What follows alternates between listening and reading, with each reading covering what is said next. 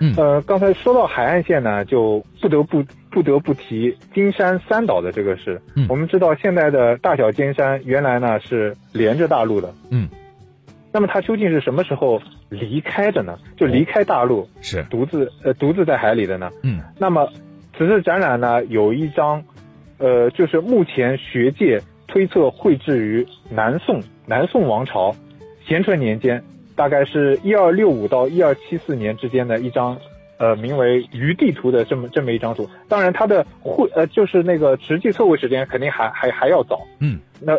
在南宋时期肯定是不差了。这个呢，这张图呢是迄今为止，呃，当然我能力有限，我自己能够找到的最早的明确标注金山三岛连接内陆的古代舆图，也就是古代的地图。哦，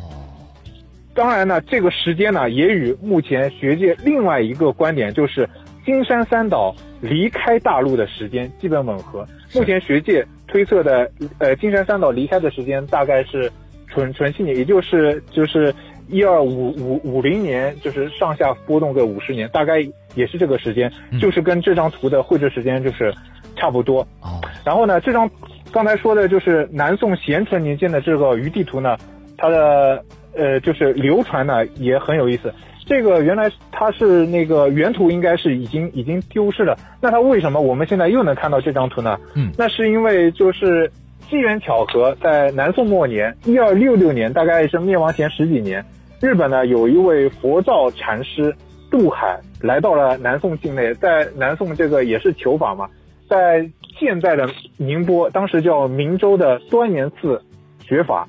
然后呢，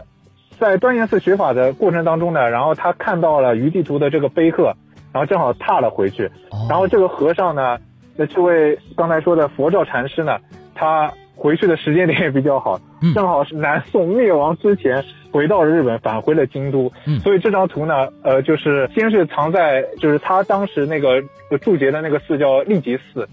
呃，就是傈僳族的那个那个傈吉嘛，就是荆棘的那个吉，立吉寺。哦然后立吉寺后来又把立吉寺又把这件藏品给了那个京都博物馆，所以这张图是原件是藏在那个京都博物馆。嗯是那这次展示的就是从那个京都博物馆，呃，就是复制出来的这么这么一张地图。